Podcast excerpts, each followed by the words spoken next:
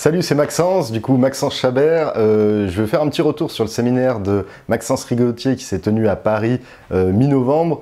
Euh, c'était simplement un retour que, je voulais faire parce que c'était un séminaire vraiment de très grosse qualité. J'ai l'habitude d'en faire pas mal, mais là il y a eu énormément d'intervenants. En plus, c'est sur deux jours et les intervenants, ça n'a pas arrêté. Maxence, il était au taquet, donc c'était vraiment top. Il avait énormément d'énergie, même moi à la fin du, deuxième jour, alors que j'ai l'habitude, j'avais une tête énorme, j'avais trop mal à la tête, et on voyait encore Maxence qui était vraiment chaud patate pour.